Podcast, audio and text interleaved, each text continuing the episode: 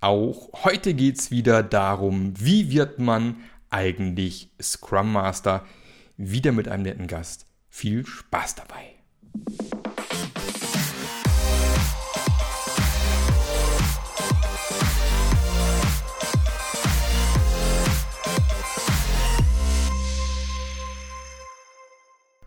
Herzlich willkommen zu einer neuen Folge vom Passionate Scrum Master Podcast. Wir haben den Namen ja geändert und ähm, freue mich deshalb auch sehr, dass wir heute wieder eine Folge genau zu diesem Thema machen, nämlich wieder mal, wie wird man eigentlich Scrum Master?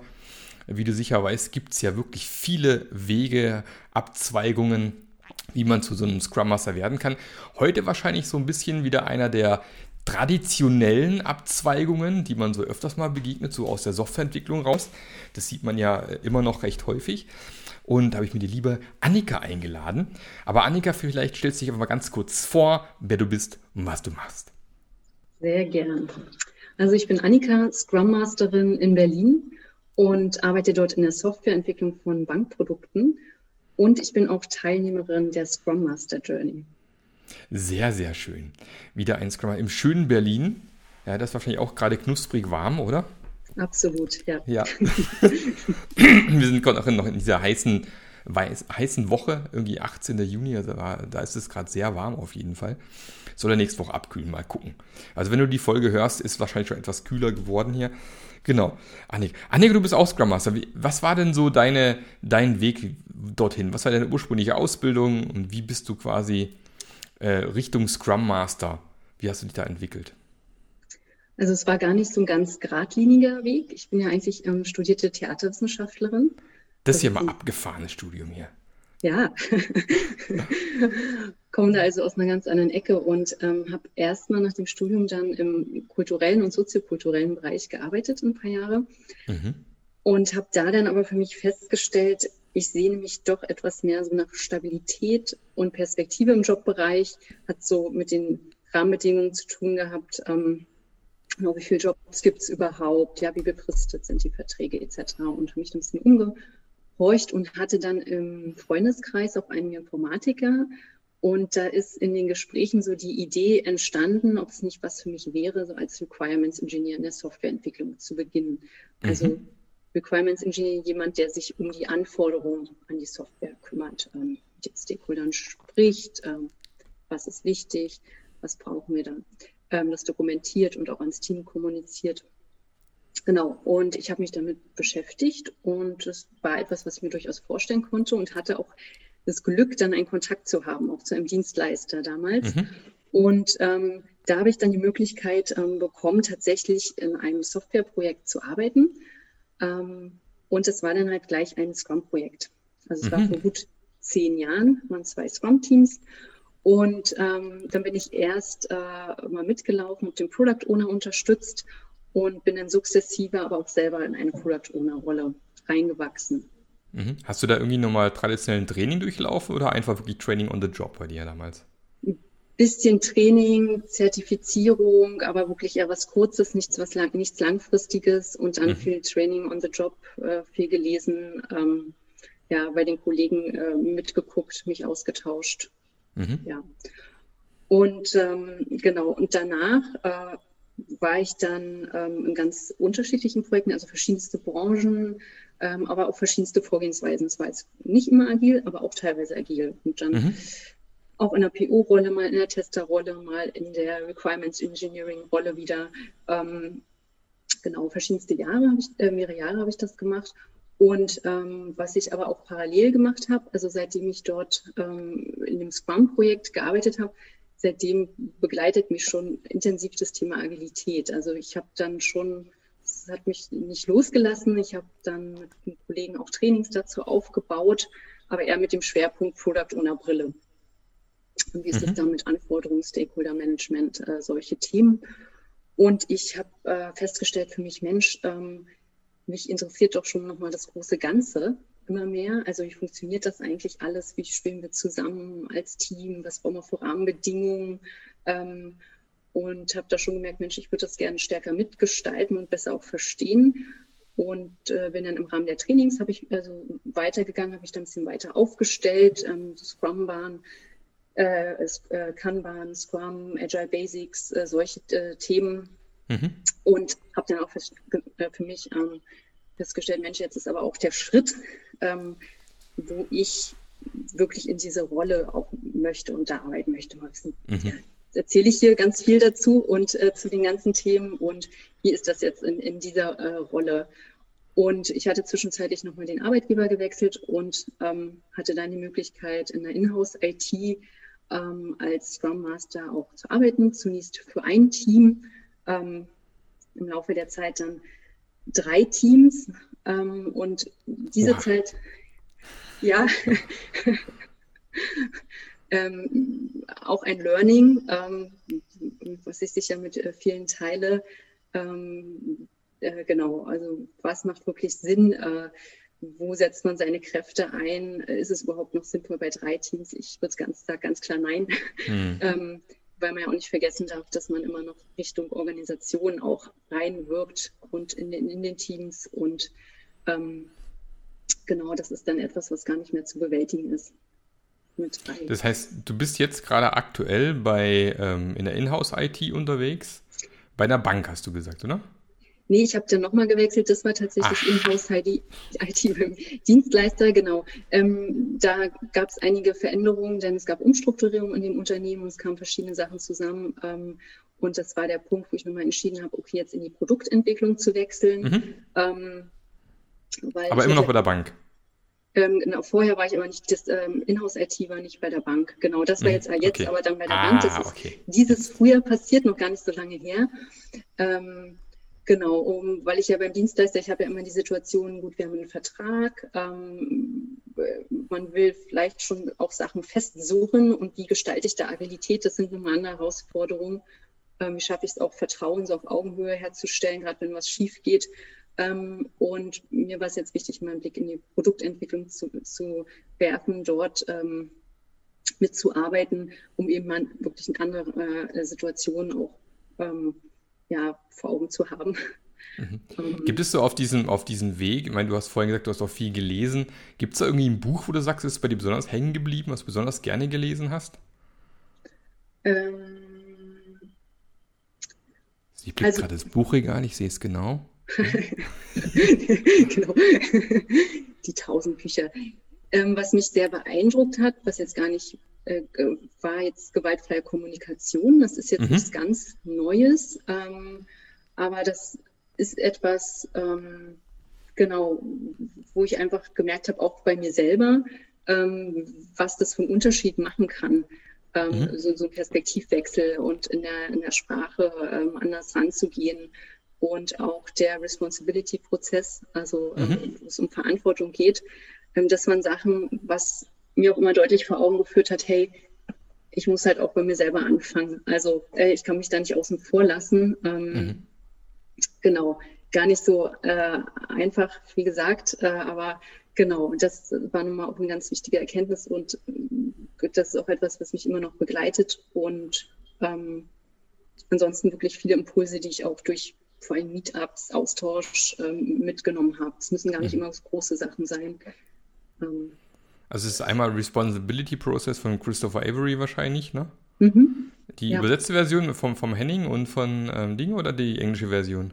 Die englische Version. Die englische Version, genau. Und, und äh, bei gewaltfreier Kommunikation hast du da irgendwie direkt was von, von Marshall Rosenberg gelesen oder irgendwie was ähm, von einem anderen Autor? Nee, direkt von ihm. Direkt mhm. von ihm, ja, mhm. ja. Mhm.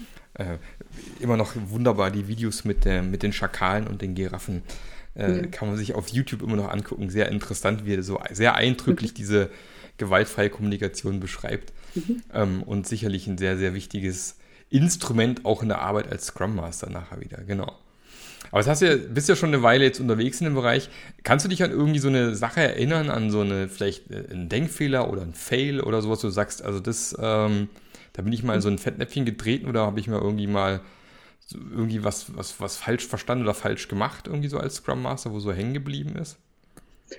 Ja, das geht auch schon so Richtung Learning, also das Thema Auftragsklärung. Ähm, mhm. Warum bin ich überhaupt hier? Ähm, was wollen wir erreichen? Ähm, gerade auch ähm, Auftragsklärung mit den Leadern drumherum. Also was, mhm. was wollen wir? Und sei es jetzt Kundennähe, sei es Effizienz äh, und dann aber auch nochmal nachzuhaken, was, wozu eigentlich und was brauchen wir dafür. Ähm, also zum Beispiel, wenn ich jetzt sage, na gut, Kundennähe, Kundenzufriedenheit wollen wir stärken. Ähm, ich aber sage mal, die, die, die Anforderungen, also was die Software leisten soll, schon relativ festgezurrt habe.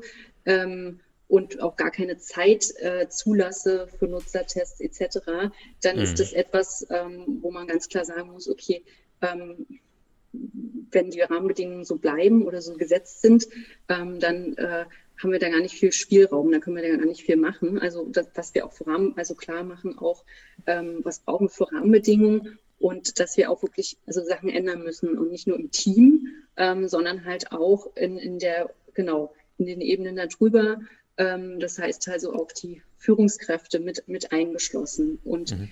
das ist etwas, ähm, was ich viel jetzt viel klarer äh, ja, ähm, angehen würde oder viel klarer ähm, schärfen würde. Ähm, Hat sich dadurch bei dir in der Vergangenheit dann irgendwo ein Problem, Problem ergeben, weil es nicht klar war? Oder wo du gemerkt hast, ist, wir rennen in die falsche Richtung oder die Energie wird verschwendet, weil es nicht klar ist? Mhm ja schon, äh, genau, also das, der, den Punkt, den ich eben aufgegriffen habe, also ähm, im Team ähm, hatten wir äh, quasi den Anspruch, äh, nutzerzentriert zu arbeiten, uns Feedback zu holen, hatten aber die, äh, die, ähm, ja, die Vorgaben, wie inhaltlich die Software aussehen, also wie sie aussehen sollte, wie sie funktionieren sollten, wurden halt immer strenger und mhm. Äh, mhm. stärker vorgegeben. Die Zeit äh, war immer ähm, ja, knapper. Und das hat überhaupt nicht mehr zusammengepasst. Das Gleiche ist auch, ähm, was ich auch schon erlebt habe, wenn die Teamstabilität halt nicht erhalten bleibt. Also natürlich verändern sich auch Teams. Ähm, das gehört dazu. Da geht mal jemand raus, kommt mal jemand auch rein. Ähm, aber wenn es in sehr kurzen Abständen passiert ähm, und auch äh, mehrere Teammitglieder rausgehen, ähm, wieder viele reinkommen, dann habe ich auch gar keine Chance, ähm, ja, so, so ein, überhaupt ein Team, äh, äh, ja, dass sich ein Team überhaupt bilden kann. Und findet, und, ja. Mhm. Ja, und, und findet, genau. Und das halt auch wirklich zurückspielen. Ähm, klar kann man es so machen, aber das bedeutet dann auch das und das und das. Ähm, genau, wir können da nicht erwarten, dass Themen ja, ähm, wie Agilität oder bestimmte Arbeitsweisen, dass die dann funktionieren. Ähm, das wäre etwas, wo ich viel stärker jetzt drauf schaue. Mhm. mhm. Ich meine, da hilft natürlich auch das, das Change-Rad jetzt, ne, vom, mhm. vom ersten Ausflug von der Scrum Master Journey, wo wir mal so zwölf Bereiche definiert haben, äh, wo man denn seinen Fokus hinlegen könnte, wenn man denn äh, jetzt agil starten möchte. Äh, in den allermeisten Fällen ist ja erstmal, wir wollen schneller werden. Wir wollen schneller werden. Viel schneller. Mhm. Effizienter. Das ist so der, der typische Ding, habe ich ja letzte Podcast-Folge gemacht, äh, Effektivität versus Effizienz. Man kann auch wunderbar effizient am Falschen arbeiten, ne? deswegen, ähm, ja, ich glaube, das hilft schon ganz gut, so ein Tool, ja. Ja, auf alle Fälle. Also ich habe das auch schon jetzt eingesetzt, erstmal ein bisschen äh, nicht, nicht alle zwölf Bereiche reingenommen, ein paar weniger, weil ich geguckt habe, was spielt bei uns gerade eine Rolle. Mhm. Ähm, genau, und es war, es ist schon wahrscheinlich hilfreich, das wirklich sichtbar zu machen und dann halt auch messbar ähm, das ist ja auch nochmal so ein Thema, die Arbeit so greifbar zu machen und transparent zu machen. Mhm, auf jeden mhm. Fall, ja. Genau. Mhm. Ähm, was ist denn so bei dir aktuell so die größte Herausforderung, wo du sagst, äh, meine, ab, abgesehen von Corona und Remote-Arbeit, äh, vor allem wenn du neu in der Firma anfängst und äh, wahrscheinlich noch relativ wenig live gesehen hast, ähm, mhm. aber was ist für dich so die, die aktuelle Hauptherausforderung, die du hast in deinem Job? Mhm. Also für mich ist es das Thema so Servant Leader. Mhm. Was ist das eigentlich?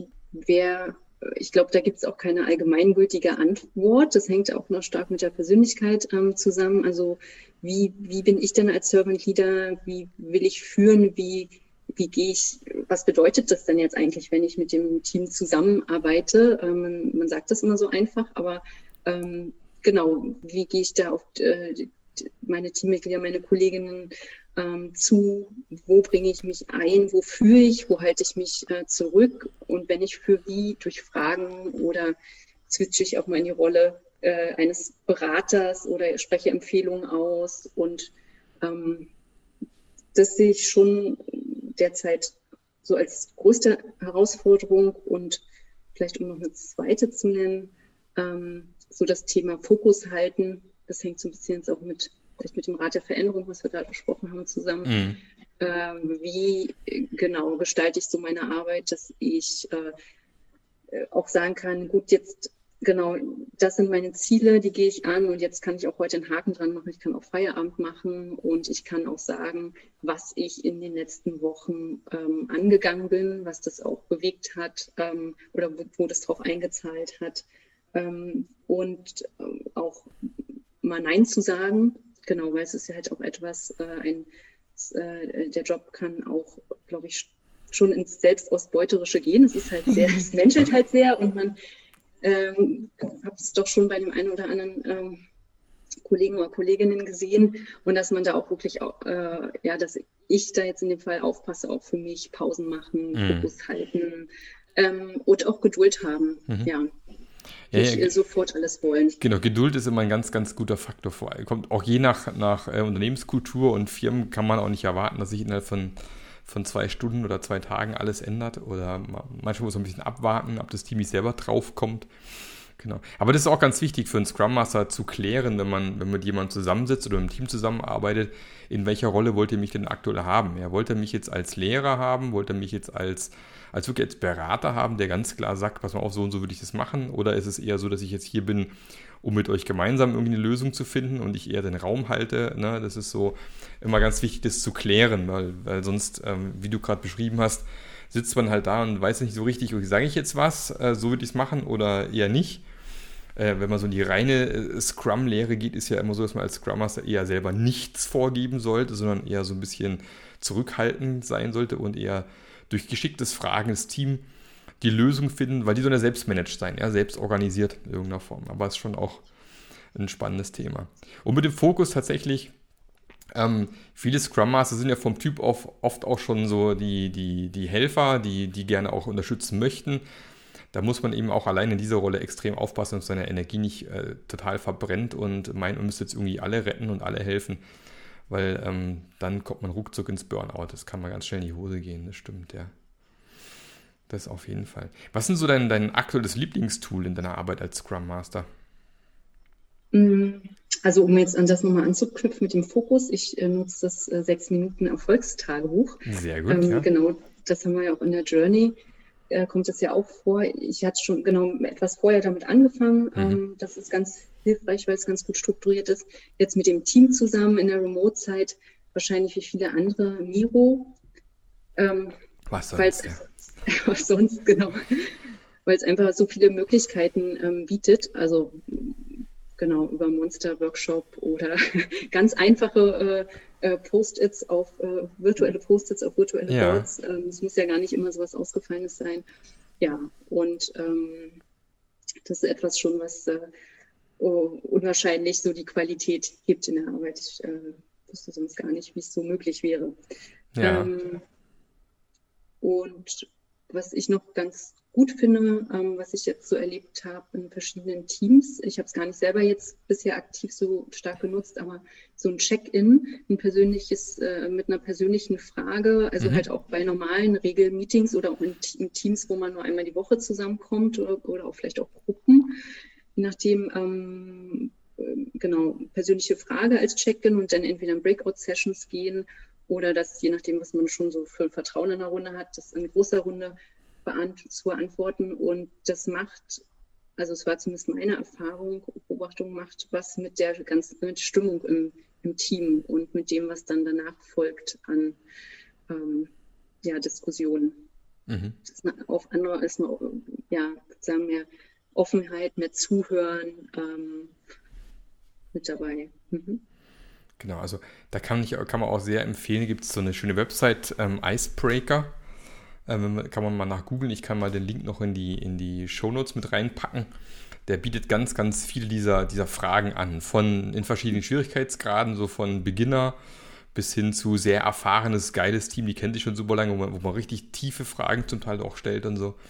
Ähm, ist definitiv äh, auch ein cooles Tool für solche Icebreaker. Vor allem jetzt gerade in der Remote-Zeit halt noch umso wichtiger, sozusagen diesen, mhm. diesen äh, wir kommen alle gerade in den Raum rein, Moment, wir quatschen noch so ein bisschen, na, da noch ein bisschen äh, Raum zu geben, ist schon auch nochmal ganz wichtig auf jeden Fall.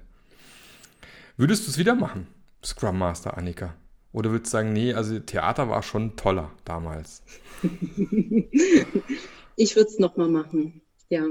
Ich würde es nochmal machen, weil es unwahrscheinlich facettenreich ist. Ähm, äh, der Job bietet so viele Möglichkeiten zu gestalten. Ähm, das muss man halt auch zu nutzen wissen. Mhm. Das hatten wir auch gerade eben ähm, aus meiner Sicht. Aber es ist halt, genau, es ist so äh, der menschliche Aspekt mit drin. Man beschäftigt sich mit äh, Strukturen, Systemen, mit Methoden und es gibt immer wieder Überraschungen. Ähm, und also das ist etwas, was mich unglaublich ja, fasziniert und ähm, auch motiviert. Ähm, ich muss dazu sagen, ich hätte mir vielleicht ein bisschen früher gewünscht, so dieses Thema, wie halte ich da den Fokus, wie mache ich so die Arbeit sichtbar, dass, dass, dass ich das für mich ein bisschen früher rausgefunden hätte. Mhm. Ähm, genau. Das ist auch mal. Was ist denn bisher bei der Scrum Master Journey so dein, dein größtes Aha-Erlebnis gewesen oder dein Lieblingstool, äh, was du bisher rausgegriffen hast?